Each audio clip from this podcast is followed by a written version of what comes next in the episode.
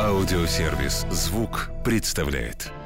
Всем привет, добро пожаловать на подкаст «Ничего святого». Ничего святого. Каждый вторник я, Марк Андерсон, приглашаю в гости знаменитых людей, говорю с ними обо всем, о чем можно и нельзя. Ничего святого. Сегодня напротив меня сидит э, автор-исполнитель, певица, продюсер э, Полина. Всем привет. Привет, привет. Привет. Да, я, значит, э, вчера полез смотреть биографию и прочее. Я всегда заранее готовлюсь, часа за два в программе. Вот, полез, смотри. Полина, контесса, Да. Потом фантазия моя вошла в чат и пошло баронесса, а потом дошло до стропонесса. Вот сколько интересных Ну, можно было бы, да. Да, интересно. Так, а Полина Контесс. Контесса еще существует проект или как?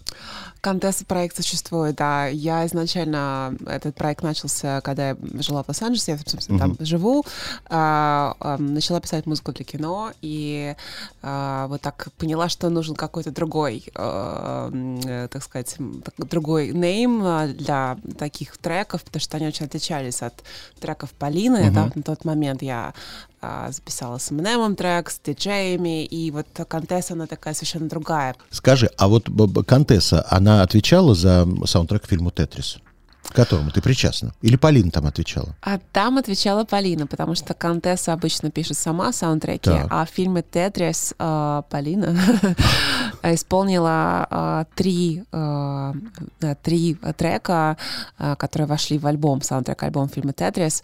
Э, так как э, действие фи- фильма происходит в 80-е, э, э, и в Америке и в Советском Союзе, э, в основу легли э, г- очень большие известные хиты «Блонди», «Блонди Heart of Glass», и я записала кавер этого трека с благословения самой Блонди, и также сделала адаптацию, русскую адаптацию трека, написала стихи к нему. Мгм. И также есть на альбоме и английская, и русская версия этой песни. И еще э, «Holding Out for a Hero», также Бонни известный. Тайлер, которая- Бонни Тайлер, да, также с благословения ее записала версию Holding Out for a Hero на русском и на английском. Кстати, я услышала, что посмотрела, что в моих, на моих площадках э, российских, э, кстати, э, эти треки в топе, оказывается. И я была в Техасе на фестивале South by by Southwest, где была мировая премьера э, фильма «Тетрис». Э, был Террен Эгертон, который в главной роли, да, сыграл.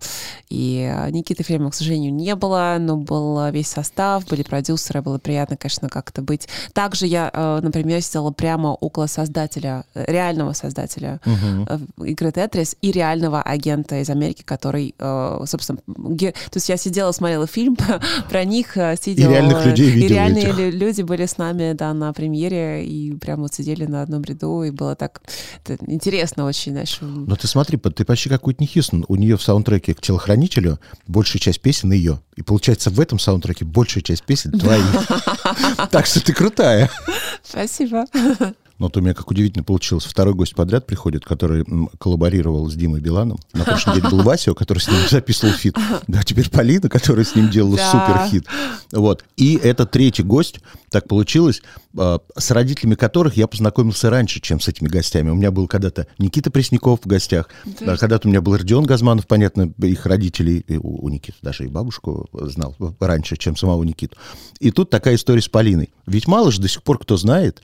Я помню свой первый выезд за границу, 93 год, я поехал в Лондон, и, по-моему, там впервые я э, выпил алкоголя, какого-то мерзкого паленого, и ходил по Лондону и пел «А ты не лечь». Прям по-русски громко пел по Лондону.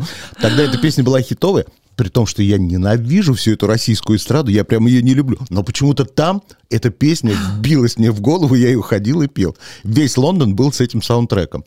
Вот ты э, дочь той самой Анки, легендарной певицы Анки 90-х годов, с этой нетленкой ты не летчик. Папа, как ты уже упомянул, у тебя известный художник. Да, Руслан. Абстракционист. Абстракционист. То есть ты выросла в искусстве. Абсолютно. Абсолютно. Вот расскажи мне, мало, действительно, мало кто знает. Вроде все знают, что есть Полина. Миллион раз тебя уже видели, и там в шоу «Ну-ка все вместе» ты на стене сидела. И с Биланом ты выпускала, и уже появлялась везде. Но мало кто все равно знает твою историю. Я вообще впервые узнал, что папа твой художник. Никогда об этом не слышал. Да, папа действительно, да, буквально только прошла у него выставка в МОМА, в э, Музее современного искусства э, Церетели. Была огромная выставка, ретроспектива его работы. Я э, прилетела, была одна одна из организаторов а, этой выставки. И, конечно, вы знаете, так, на самом деле так забавно, потому что когда я изначально... Мне, мне кажется, разные э, люди знают разные вещи обо мне. Кто-то знает Бука, Полина Book of Love, да, вот этот трек, который впервые, наверное, с которым я появилась в России. Это был огромный хит европейский, и я начала приезжать сюда, попала на Урганта. Так, собственно, и Дима Билан узнал обо мне, он увидел меня в Урганте и э, написал, это известная история, что он не знал, что я русская, он написал, что я знаю твои треки, я не знал, что Book of Love это поет вообще русский человек, что Eminem это ты, Legacy, и, и так сложился коллаборация, да. То есть кто-то знает Пьяная любовь, кто-то знает Полина Book of Love, кто-то знает Полина э, пишет саундтреки для Тетриса, то есть э, с мамой очень интересная история, потому что когда я э, как записала тоже с э, это дуэт с Димой, и Дима тоже сказал, я так люблю эту песню, и ты не представляешь, сколько людей подходили ко мне и говорили, мы так любим, а ты не летчик. Мы отрывались, и я просто поняла, как на самом деле какая любовь вот есть к этому имиджу, который стала мама, и приятно, что сейчас у меня вышел новый трек на прошлой неделе, да, мы об этом поговорим, и мама была со мной на презентации, она была на сцене, мы с ней дали несколько родийных интервью. И, э, конечно, это так круто, что есть возможность как-то вот в России, потому что я 16 лет живу на Западе, а побыть вот именно как-то с ней и пройти, то есть вот мама, дочка, like mother, like daughter, то есть э, это параллель, да, и параллели проводят между там, ее работой с Таничем а, и моей работой сейчас с Михаилом Гуцериевым. Мы вот такие... То есть, конечно, я выросла, она сыграла огромную, огром, огромную э, роль в, в том, что я выбрала музыку как... Вот, кстати, вот огромную роль. Но понятно, что ты с самого детства тусовалась в этой артистической среде. Да. Кто были те люди, которые были вхожи в ваш дом, например, которых мы знаем? С Знаешь, кем мама там дружила, общалась? Папа с кем дружила, общалась? Кого ты с детства видела? Очень много, на самом деле, арт. Я вот выросла, постоянно была какая-то вот арт-золотая тусовка. Папа дружил, и э, такой был огромный арт-критик э, Турчин, который воспитал целое вот сейчас поколение кураторов, работников музеев, галереек. На самом деле, очень многие, э, вот эти вот новая вот эта угу. волна, они все, он был их профессором, и я сейчас уже встречаюсь, да, когда работала над выставкой, Великой Победы. То есть э, э Леоня Бажанов, э, Инфанты, Пономарев, то есть вот художники, очень много было художников. Естественно, что мамина тусовка тоже, это такое смешение, да, шоу-бизнес и папина арт. Эм, э, конечно, кстати, интересно очень Лолита, которую я помню с детства, э, меня мама привела за кулисы, и я видела эту Лолиту, у нее было такое каре, и был такой один пакль. Да-да-да. И я, я думаю, боже мой, какая женщина. И так приятно, что мы через все это время была вообще таким шкетом, еще по столу ходила, я запомнила ее, она меня такое впечатление произвела. И сейчас сейчас Лолита, с которой она все еще, она вообще красотка, она всегда поддерживает, и когда у меня какие-то работы и треки, это приятно, что через все эти годы есть какие-то люди, которые вот, э, да, из моего, люди из моего детства, uh-huh. да. Но, конечно, мамин вот этот мир, э, вот это вот все, эти закулисья, эти клипы, эти съемки, эти костюмы, конечно, у меня манило. Я с очень раннего детства начала слушать очень много западной музыки и какие-то свои, э, наверное, несмотря на то, что мама была в русском шоу-бизнесе, вот, я, вот я это не слушала. Удивительно, что тебя, да, не засосал именно русский шоу-бизнес, что ты да. ушла все-таки в мировую историю как раз случилось, что я всегда вот с самого раннего детства слушала только западную музыку, и в 12 начала петь, писать какие-то первые песни и э, писать свои демы. У меня была маленькая студия, я продюсировала сама свои ну, песни. У мамы была, благо, тогда э, небольшая студия звукозаписи, и у меня была возможность там 14 лет уже ходить и записывать свои собственные э, демо. Главное, бесплатно. Но я бесплатно, что важно очень. Но я сама продюсировала их, то есть я сама делала аранжировки, забивала по ночам. То есть я днем занималась классикой, не, так, ходила в школу, но я занималась экстерном, потому что э, в какой-то момент моя прекрасная педагог по фортепиано сказала, так, либо я, либо школа. Э, если ребенок будет заниматься серьезной музыкой, ее нужно забирать из школы, у нее нет времени на математику. И как бы родители сразу поняли, что они ну, понимали, что мне это не пригодится в жизни. Я ушла в вечернюю школу, в три раза в неделю появлялась там, как-то как худо-бедно сдавала, э, ну, занималась английским, занималась музыкой всецело. А, поэтому, когда я начала писать уже э, трек. Еще такая небольшая деталь. Э, это, это студия, которую мама открыла изначально для себя, э, стала достаточно большим jingle house ом. Мы писали очень много рекламы. Это были как раз середина 90-х, начало середины uh-huh. 90-х э, и конец. И я спела тогда очень популярную рекламу, за которую даже, по-моему, дали премию как самая проигрываемая э, э, реклама чудо йогурта. Mm-hmm. Чудо йогурт всем полезен, всем хорошо. Это была первая моя такая claim to fame. Э, и а, но писала треки, демо, и так получилось, что поняли, конечно, что у меня тяготение было именно к англоязычному материалу. совершенно сразу вот просто вот сразу начала на каком-то ломаном английском, но писать на английском. Я никогда не писала на русском, вот с самого начала, 14 лет. И э, какие-то мои первые демо разослали в колледжи по всему миру, и так сложилось, что Беркли делал прослушивание в Финляндии, они по всему, mm-hmm. так, известный колледж Беркли, американский, э, и я поехала на прослушивание, мне дали стипендию. И, в общем, в принципе, это и дало толчком переезда. А вот слухи, ты знаешь, когда ты появилась и стали говорить, что это дочь вот Ступишиной, той самой Анки, пошла сразу, не знаю, откуда версия, ну да, она же в 90-х вышла замуж за американца, уехала, и там вот поэтому она в Америке. Вот такие вот ходили слухи. То есть я тоже вчера только узнал, что ты сама своим вообще рвением, умением э, поступила и стала учиться, и сама туда выехала. То есть это не мама переехала в Америку. Видишь, вот сколько есть слухов. А да. А все потому, что ты мало об этом рассказываешь в интервью. Мне, на самом деле, когда я приезжала в Россию, знаешь, у меня вот уже, уже был Грэмми, уже были number one, уже были золотые диски, и я понимала, что люди ищут какой-то, ну нет, ну ты же, ну, конечно, ну она да. же, ну ее же кто-то продюсирует, ну кто-то кто-то проплачивается, то есть как, как она получила feat с Эминем, то есть как бы люди вообще не понимают, что действительно этот путь, который я вот приехала 16 лет в Америку, я совершенно, конечно же, родители первое время помогали, пока я училась, э, и были, была стипендия, но первые шаги в Нью-Йорке, как вот как стать автором. Ну уж связями точно они в Нью-Йорке не могли тебе помогать. Да, абсолютно никакими. приехала одна вообще в страну. Были сложные такие моменты, когда ты думала, ну вот сейчас поступлюсь принципами, быстро заработаю деньги. Не было такого у тебя? Ты знаешь, к счастью, ну, к счастью, э, так сложилось, что первые там какие-то, э, наверное, годы колледжа и там пару лет, тройку, пока я становление, да, конечно, была поддержка семьи, но сложилось так, что я еще при выходе э, из колледжа, еще будучи в колледже, получила сделку на менеджмент uh-huh. э, с большим достаточно менеджером. И как только я э, вот получила свой диплом Беркли, на следующий день я уже была в Нью-Йорке. Я не могла, просто ждала дня, когда я покину Бостон и перееду в Нью-Йорк. И в Нью-Йорке это было очень непросто, но э, у меня достаточно быстро случился первый хит. Э, я, э, когда приехала в Нью-Йорк, думаю, ну как же мне войти в эту индустрию? Э, я сняла малюсенькую, крохотную комнатку, без окон, без дверей. Была вот такая, кстати, как у тебя кирпичная uh-huh. стена.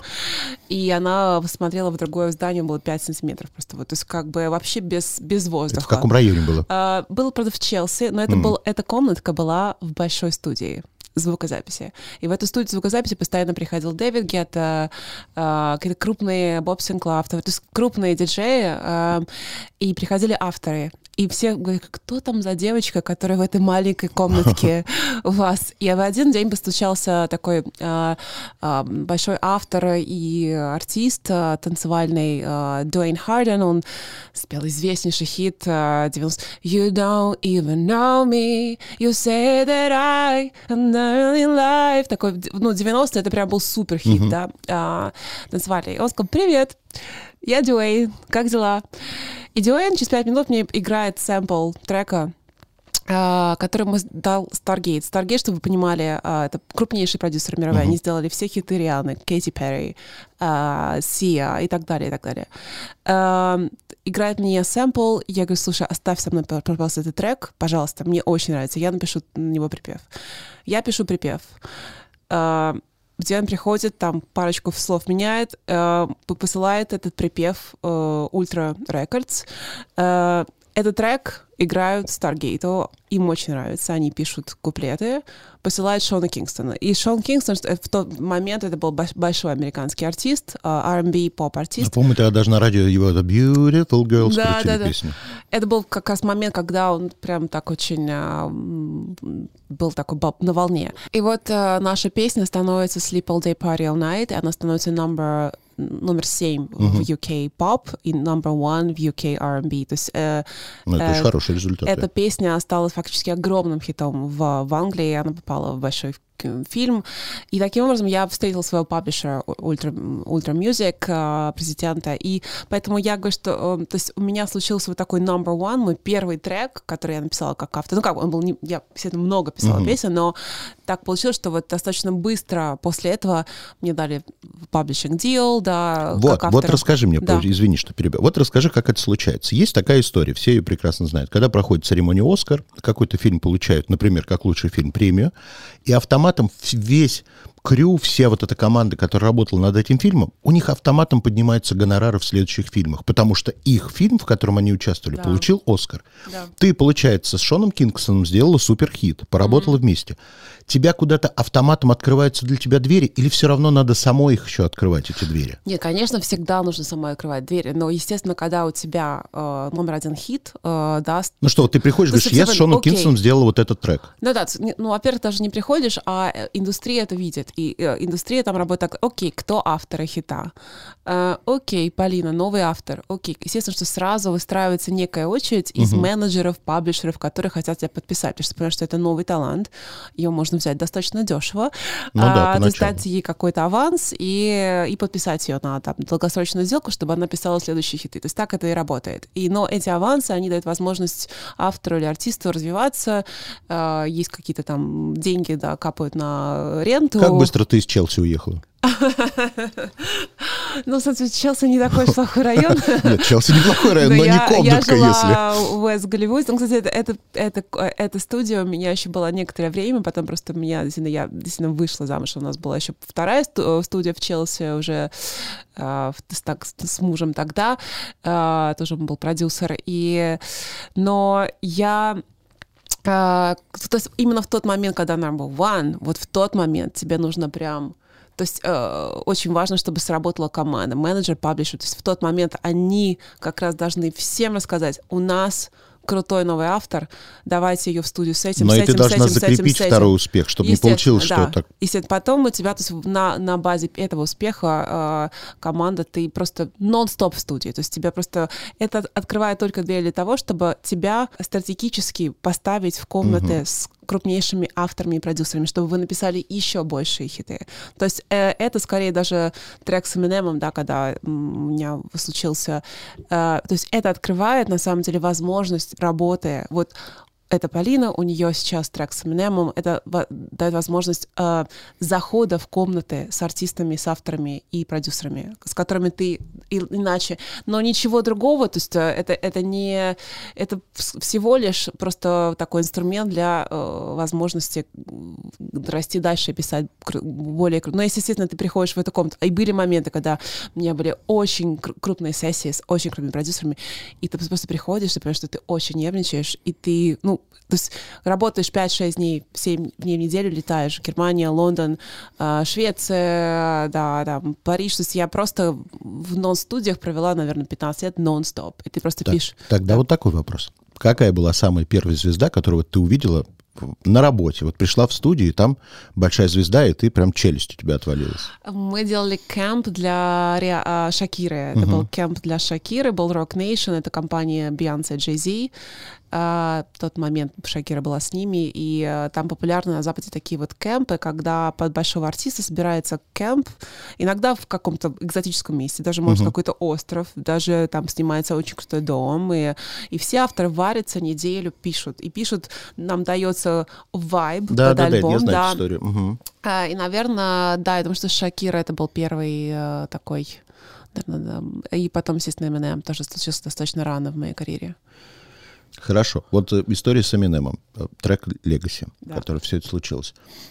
Ты записывал с ней с ним, вы э, каждый да, отдельно все это записал потом? Все треки, на самом деле, вот, все большие диджейские треки, диджей постоянно в турах, то есть, как правило, артист или автор пишет top line, присылает диджею уже готовый вокал, и говорит, мне нравится, его, его там ребята, продюсеры делают трек, и, то есть на самом деле вот так, чтобы в студии собраться и писать даже, даже когда мы с, э, там, с Тимой Белам, то есть я тоже писала свой вокал отдельно, то есть это совершенно нормально, что иногда артисту нужен свой space, во-первых, для того, чтобы э, да. для работы, и присутствие другого артиста не всегда Одно дело, когда я как вокальный продюсер продюсирую артиста, да, я с ним э, нахожусь в студии э, для него, да, а другое дело, когда вот э, два артиста, ну, не каждый, то, что у каждого какие-то там есть, может быть, э, ну, не всегда можно расслабиться. У всех секреты еще да, свои секрет... есть записи, поэтому никто не хочет их выдавать. Теперь главный вопрос, который меня со вчерашнего дня начал мучить. Вот сейчас ты уже даже рассказала всю свою историю, и действительно она интересная и такая впечатляющая. Зачем ты приехал в Россию тогда?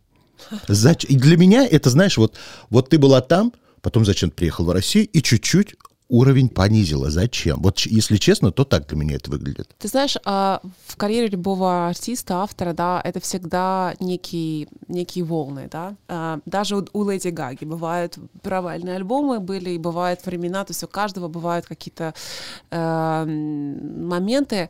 Я после, наверное, 10 лет, э, таких непростых, потому что индустрия там тебя совершенно Конечно. выжимает. Там мясорубка. Потому что на все хиты, которые у меня были, Book of Love и на все эти успешные истории, про которые мы говорим, есть сотни треков, которые не вышли, угу. которые думаешь, боже мой, это хит в силу политических причин, то есть не, не политических а, в плане политики, uh-huh. а политика шоу-бизнеса там. Потому что чтобы случилась песня, это очень много а, людей должны сказать «да». И иногда э, очень про, не, не просто продвинуть э, и артисты, и песню. Поэтому э, индустрия тебя выжимает. И в LA а это как бы где потрясающая там конкуренция и талант, и уровень вообще работы. Это очень непросто. В России, конечно же, в какой-то момент э, мне, меня прям потянуло. Вы знаешь, вот, э, во-первых, я приезжала сюда, конечно, э, вот да, с этого с ореолом, там, угу. Eminem, у нее Грэмми, приятно у нее приезжать one. такой сюда звездой. Это приятно. Со мной вообще первое время говорили по- по-английски угу. в, в, в России. Я приезжала на концерты сюда, когда Book of Love особенно стал хитом, и до этого Fate Love. И, и со мной, потому что все, все, никто не понимал, то есть поняла, что, может, у меня русские корни, но я совершенно продукт такой западный, угу. да, и э, э, и действительно, но Book of Love был настолько в какой-то момент, он, он звучал в России с каждого высека, это прям был огромный хит здесь, и я начала приезжать сюда чаще, меня начали звать какие-то проекты, и мне, наверное, захотелось, знаешь, вот прожить немножко вот эту историю, то есть я прямо, может быть, я соскучилась, может быть, э, был непростой период тогда там. Мне нужно было, мне нужно было, мне нужно было это тепло, мне, может быть, надо было прожить какое-то время около даже родителей, потому что э, меня немножко выжила эта история, музыкальная индустрия там.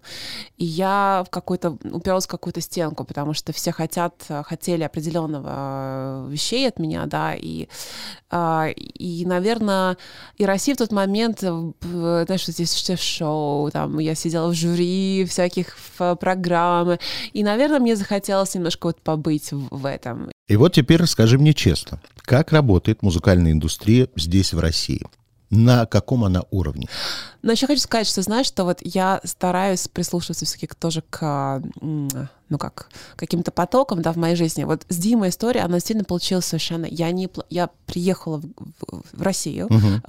э, с выступлением Book of Love, э, была на Урганте, э, вообще не планировала петь по-русски. Никогда не пела и не планировала. Вот действительно, эта история про Диму, да, которой никто не верит, что это так. Он действительно написал мне в Инстаграм, сказал, слушай, хочу просто с тобой, просто респект тебе за то, что ты там сделал такие вещи. Э, не знала, что давай встретимся на ланч. И мы встретились на ланч, он заронила эту идею до этого, я на следующий вечер села, ночью написала «Пьяная любовь». То есть это был первый мой текст на русском, и я вообще... И как-то все это так сложилось, как будто само. Потом Яна подключилась, потом э, вот этот клип, который, да, в трендовые свадьбы. Я сначала, боже мой, ребята, какой, какая свадьба в глубинке, я вообще западный артист. То есть как бы я понимаю, что все говорят, зачем, ну как бы...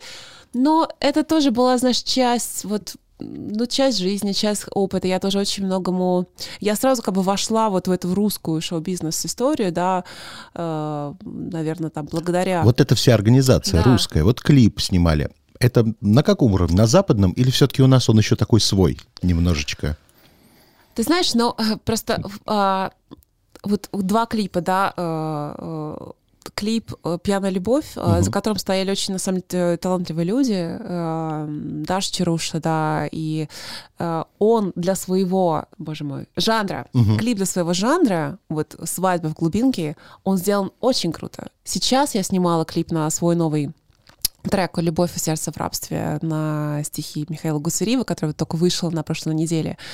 Это совсем другая история. Я, если честно, прилетела в Россию э, два месяца назад. Я просто обалдела от уровня вообще продакшена. Я действительно, я... Э, это, ну, во-первых, клип, конечно, там большой бюджет, это уровень совершенно мировой, это уровень Дуалипа, это...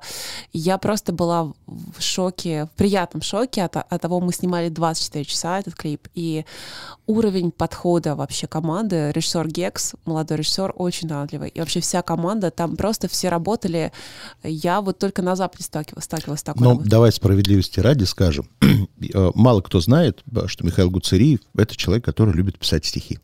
Это его прямо, ух, это Самое главное, так, да. да. И э, так как он какое-то время пытался попасть в эту шоу-биз-историю, все-таки известный бизнесмен, человек, который занимается в первую очередь бизнесом и ради отдушины пишет стихи. А не секрет, что для многих артистов, когда он дает свои стихи, артист соглашается петь э, песню на его стихи, он очень часто берет финансовую часть в свои руки все это знают, и в том числе помогает малоизвестным артистам и с ротациями. Ничего плохого в этом не вижу. Такой, в общем, честный обмен. Ты поешь мои стихи, я помогаю тебе дальше с продвижением своей же, получается, песни. Но я так понимаю, что ты, все, что ты говоришь о профессионализме, это в первую очередь просто хорошо было финансировано. Поэтому я считаю, что и клип такой красивый, и локации такие интересные, и все было так профессионально. Мне, на самом деле, вот эта история ретро-футуристики, как, э, на самом деле, конечно, стихи э, Михаила Сафабековича, они продиктовали также настроение клипа. То, что в нем есть, и в треке есть такая ностальгия некая, но очень она современно сделана. И то же самое в клипе мы дел... А у нас такая некий, некий ретро-футуризм, да, я так, девушка, собирательный образ девушки 60-х, ну, где-то в будущем. Но вы еще и... очень хорошо попали в этот сейчас Барби, в да, всю эту тему. еще это Луи Виттон тоже с этими да, кружками. Да, да. То есть мы попали в какие-то во все во тренды. Все тренды да. Совершенно не... Ну, была, на самом деле, потрясающая совершенно э, артист э, команда, э, Art Direction команда в, у клипа у нас. И на самом деле надеюсь, что это не, не последний трек наш клип. Я очень надеюсь, что эта песня очень хорошо выстрелит, потому что ну, понятно, что это поп-работа. Мне не всегда нравится поп-музыка отечественная, потому что она какая-то однобокая и всегда однообразная и неинтересная. Ты, наконец-то, привнесла вот это вот западное звучание в песню — так как я люблю слушать очень много разной музыки, я в ней услышал сразу же а, то, что я люблю. Она, знаешь, так, как у нас говорят, не украла, а вдохновилась. Но понятно, что там не украдено, но я там услышал и чудесную песню, у меня есть любимый певец Мика, Blame да? It on the Girls, очень хорошая песня. Они по вайбу очень похожи. Послушай, да. честно не знаю. И Мику там, люблю, но... и там есть такие нотки э, моей любимой певицы Лили Аллен.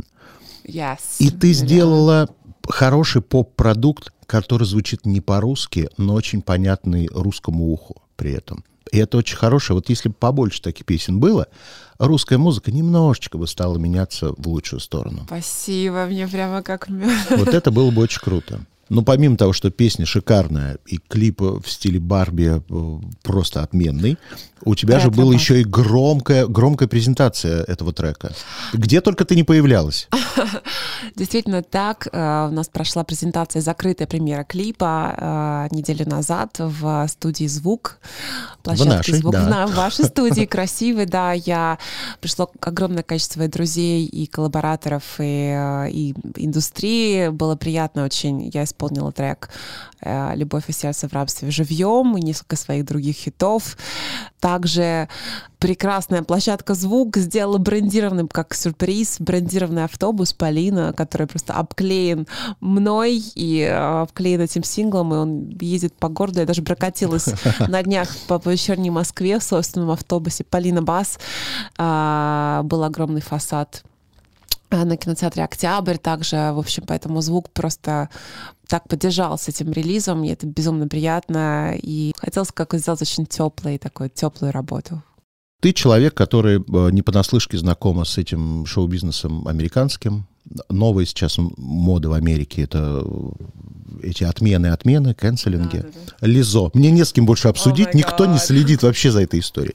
Как ты считаешь, это нормально, что в Америке вот можно так быстро сейчас подняться и так же быстро упасть только из-за того, что какая-то горстка людей посчитала, что ты там, я не знаю, сексист или...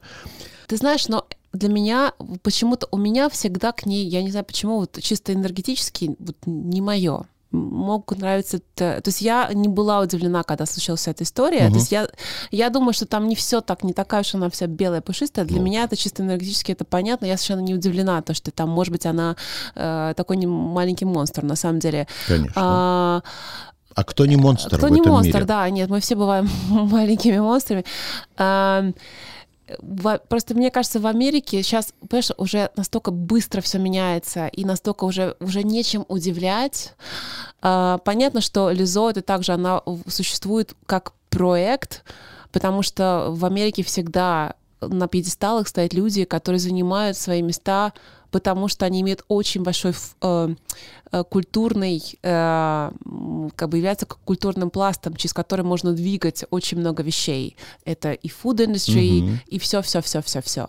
Поэтому а, э, каждый человек занимает, как бы, там все говорят, ну вот у нас уже есть вот Тейлор Свифт, или у нас уже есть Лизо, то есть, а есть миллион других Лизо, которые, может, даже более талантливые и круче, но э, там занимает вот, как бы есть вот разные да, эм, представители разных культурных слоев, через которые можно э, двигать разную совершенно э, э, адженду. Да, да. И вот конечно, она в своем теле, да, это все понятно, что э, там, ну, она певица, да, неплохая, это флейта, Но треки классные, нет, другие, друг, крутые треки, безусловно, песни действительно попадают в топ, они э, но, конечно, что касается кенселинга, там просто, мне кажется, уже не знаю, чем удивлять, поэтому может быть, это даже была отчасти сфабрикованная вся негативная история, хотя, наверное, это слишком негативная история, чтобы, наверное, быть Значит, тебе не кажется, что теперь пиаром? артистам стало еще сложнее? Раньше им надо было просто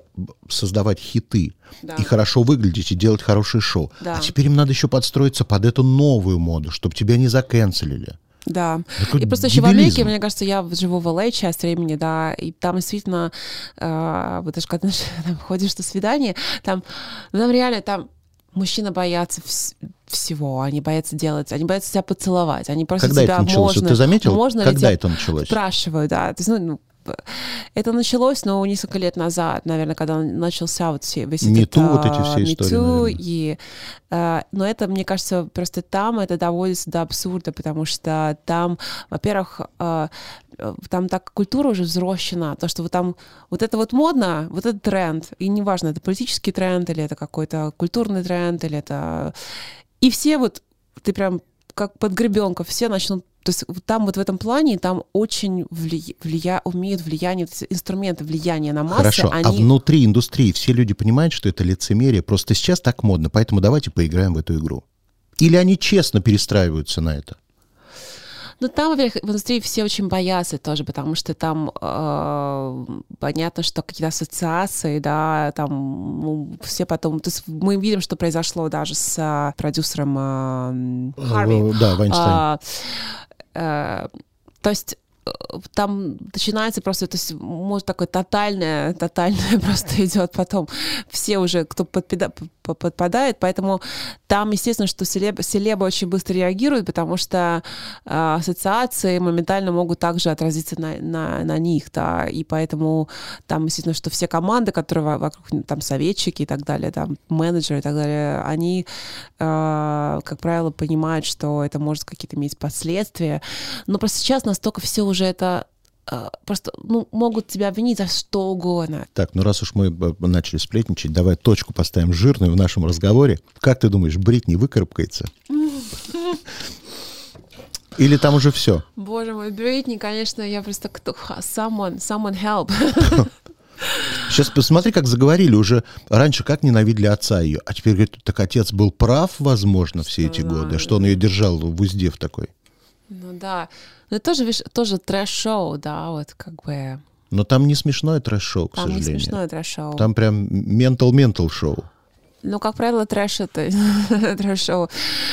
Там mental шоу, но видишь, э, там, конечно, к сожалению, знаешь, вот я живу в Голливуде, и очень много сталкиваюсь с тем, что там дети богатых родителей. Я недавно пришла на вечеринку индустрийную, и там был тоже мальчик, который работает uh, на лейбл, там на Warner, по-моему, uh, или Sony, да, и он такой intern, то есть он только, только его uh-huh. наняли для опыта, знаешь, такой, первая такая вступительная работа, вот, и мы с ним разговаривались, когда, ну как тебе на Sony, ля-ля-ля, он говорит, круто, а, он говорит, ну я вот уже три, а ему, по-моему, 22, что ли, он говорит, я уже три года как sober, то есть я типа три года как завязал завязки, себе говорит 22-летний юноша. Но под словом собер у них там может подразумеваться, что и от алкоголя завязка, и от и наркотиков, наркотиков завязка, да. от всего.